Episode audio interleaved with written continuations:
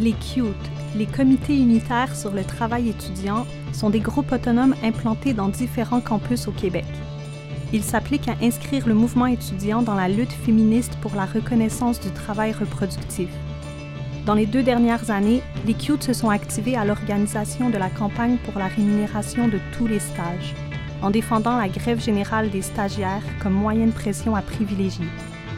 À l'heure actuelle, les stages non rémunérés représentent la partie la plus visible du travail étudiant et ils se retrouvent dans des domaines peu valorisés et à forte prédominance féminine, correspondant à la division genrée du travail. C'est à travers leur magazine édité deux fois par année que les CUTE diffusent leur analyse sur les questions du travail étudiant, du féminisme, du racisme, de l'organisation politique autonome, de l'école et des stages. En cette semaine de grève, ce podcast vous propose une série de cinq textes issus des magazines des. Pour l'ensemble des textes, visitez travailétudiant.org.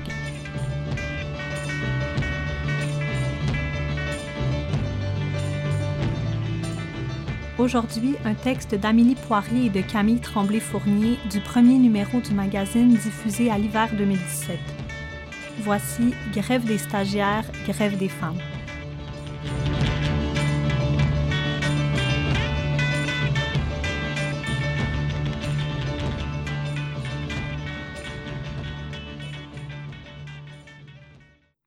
La grève des femmes est dans l'air du temps. En Pologne, le 2 octobre 2016, des femmes se sont mises en grève pour le droit à l'avortement. Le 19 octobre, c'est au tour des Argentines, une grève d'une heure pour dénoncer le viol et le meurtre de Lucia Pérez, 16 ans, ainsi que la banalisation par les médias du crime haineux.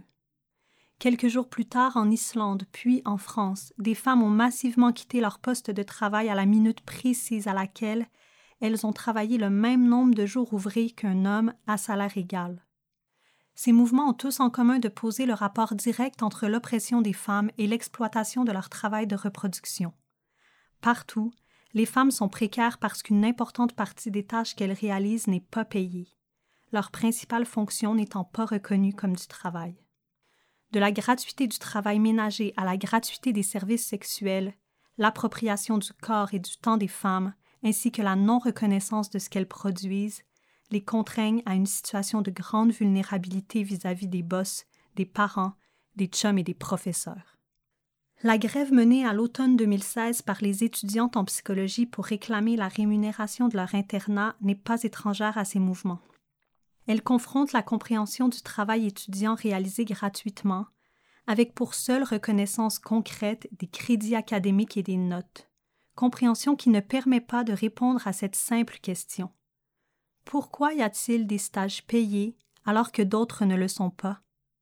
Contre l'idée répandue selon laquelle les stages ne sont pas payés parce qu'ils constituent une formation personnelle, nous affirmons que c'est plutôt en raison de la division sexuelle du travail, basée sur une séparation entre les secteurs d'études et d'emploi considérés comme productifs et ceux considérés comme reproductifs. Comment pourrait-on expliquer sinon que les stages en génie ou en informatique sont presque tous rémunérés, alors que ceux en enseignement ne le sont jamais? Nul doute que les stages non rémunérés ont surtout en commun de correspondre à des domaines de travail associés aux soins et à l'entretien des êtres humains, réalisés historiquement par une majorité de femmes. À titre d'exemple, en Ontario, environ 73 des postes de stagiaires payés sous le salaire minimum ou non rémunérés sont occupés par des femmes. Et les chiffres montent à 77% pour les stages non rémunérés aux États-Unis. Cela n'a rien d'anodin. La gratuité du travail accompli lors de ces stages témoigne de la persistance de la hiérarchisation entre le travail productif d'hommes, donc rémunéré, et le travail reproductif gratuit de femmes.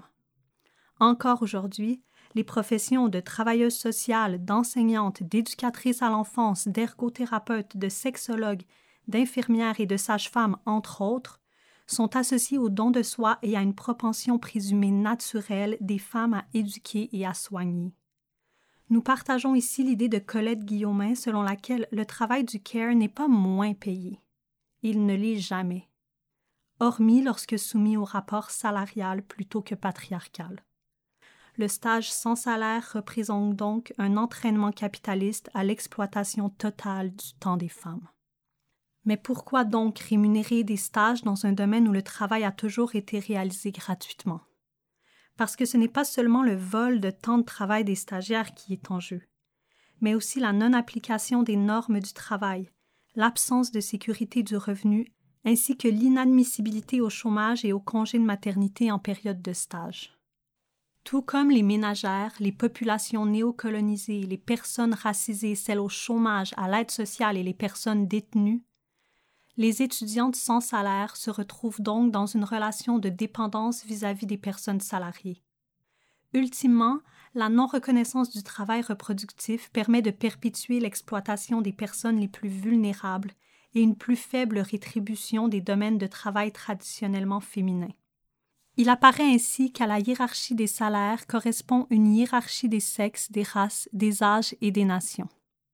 À partir du moment où l'on reconnaît que les stages sont impayés parce qu'ils correspondent à des secteurs d'emploi traditionnellement féminins et non parce que les stagiaires sont en processus de formation, il est difficile de continuer à justifier la gratuité de l'ensemble du travail effectué durant les études, sur les bancs d'école et à la maison.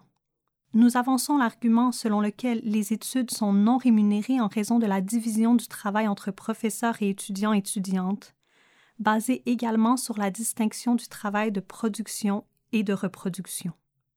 En ce sens, on comprend que le travail intellectuel des enseignants et des enseignantes est reconnu comme du travail, puisqu'il est payé, alors que celui des étudiants et des étudiantes ne l'est pas.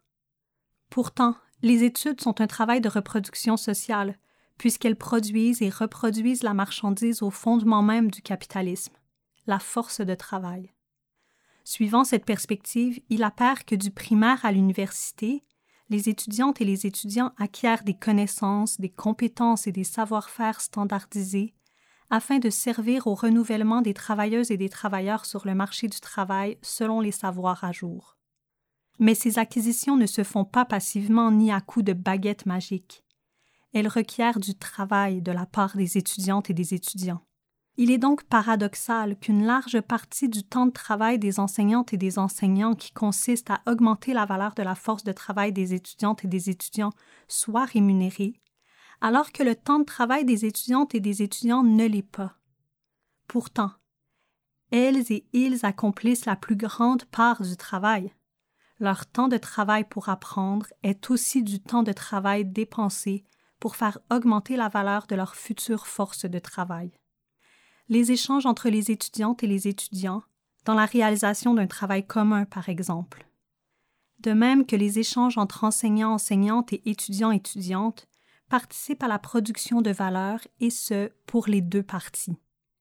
Cette valeur produite par le travail étudiant est à la fois une valeur d'usage, comme les connaissances et les compétences, et une valeur d'échange, comme un diplôme faisant augmenter la valeur monétaire d'une personne sur le marché du travail.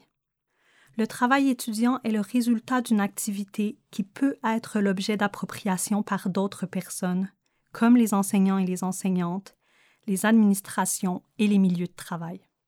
La reconnaissance des études comme travail permet ainsi de mettre en lumière le dynamisme du processus d'apprentissage et de politiser les conditions dans lesquelles il est effectué. C'est ici que réside tout le potentiel subversif de la revendication du salariat étudiant les étudiantes et les étudiants ne pourraient plus être laissés de côté par rapport au contenu des enseignements et à la manière dont il est enseigné, au mode d'évaluation, à la valorisation des productions étudiantes ainsi qu'à la définition des paramètres d'utilisation de celles-ci. On passerait d'un rapport maître-élève à un rapport entre collègues. Le salaire permettrait donc de transformer le rapport d'autorité entre enseignante-enseignant et étudiante-étudiant notamment en ce qui a trait au harcèlement sexuel et psychologique.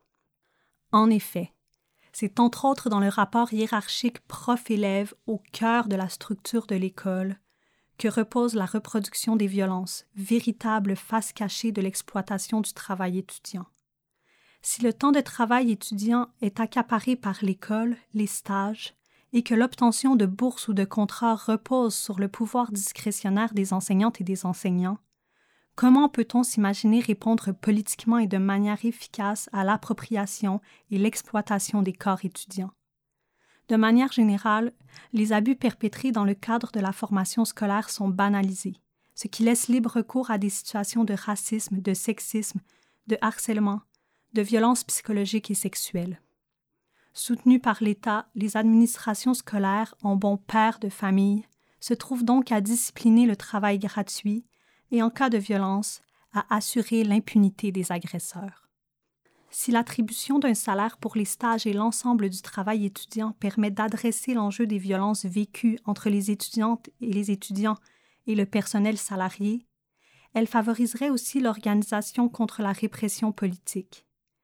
C'est d'abord en considérant les étudiantes et les étudiants comme des travailleurs et des travailleuses qu'on peut penser réussir à se débarrasser du rapport clientéliste ou d'assistanat qui permet plus facilement à l'université d'expulser et de filtrer les individus qui paieront trop cher leur privilège d'y étudier.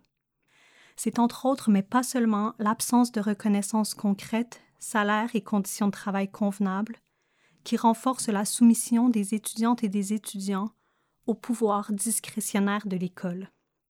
Dans le sillage de la grève des doctorantes et des doctorants en psychologie, la campagne politique des CUTE vise d'abord à inviter les stagiaires à s'organiser en vue d'une potentielle grève générale pour la rémunération de tous les stages.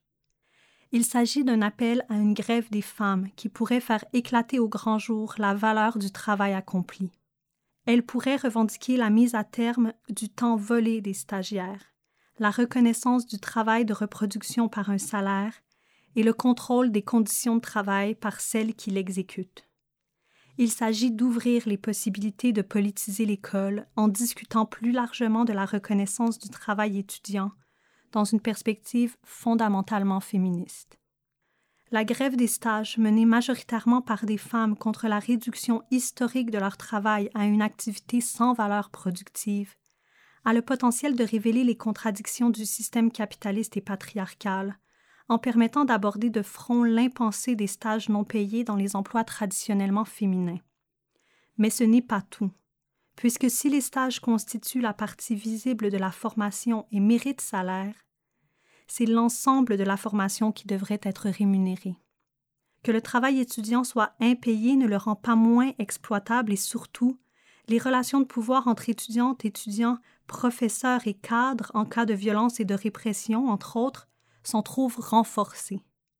Car être sans salaire ne signifie pas nécessairement être en dehors du rapport salarial capitaliste, mais plutôt y être soumis entièrement en n'ayant aucune prise sur les conditions dans lesquelles ce travail s'exerce. C'est lorsque le travail reproductif sort de la sphère informelle et naturalisé par un salaire qu'il cesse d'être pris pour acquis et peut devenir l'objet de revendications d'une lutte sociale.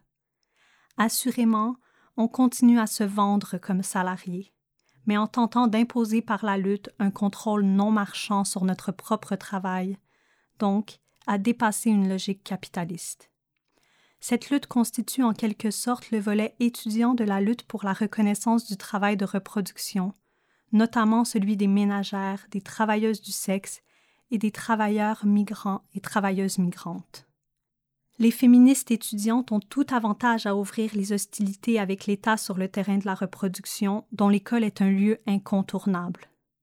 Politiser le travail étudiant contribue à appréhender toute l'étendue du travail reproductif gratuit et ses implications dans l'accumulation capitaliste au sein de la division internationale du travail.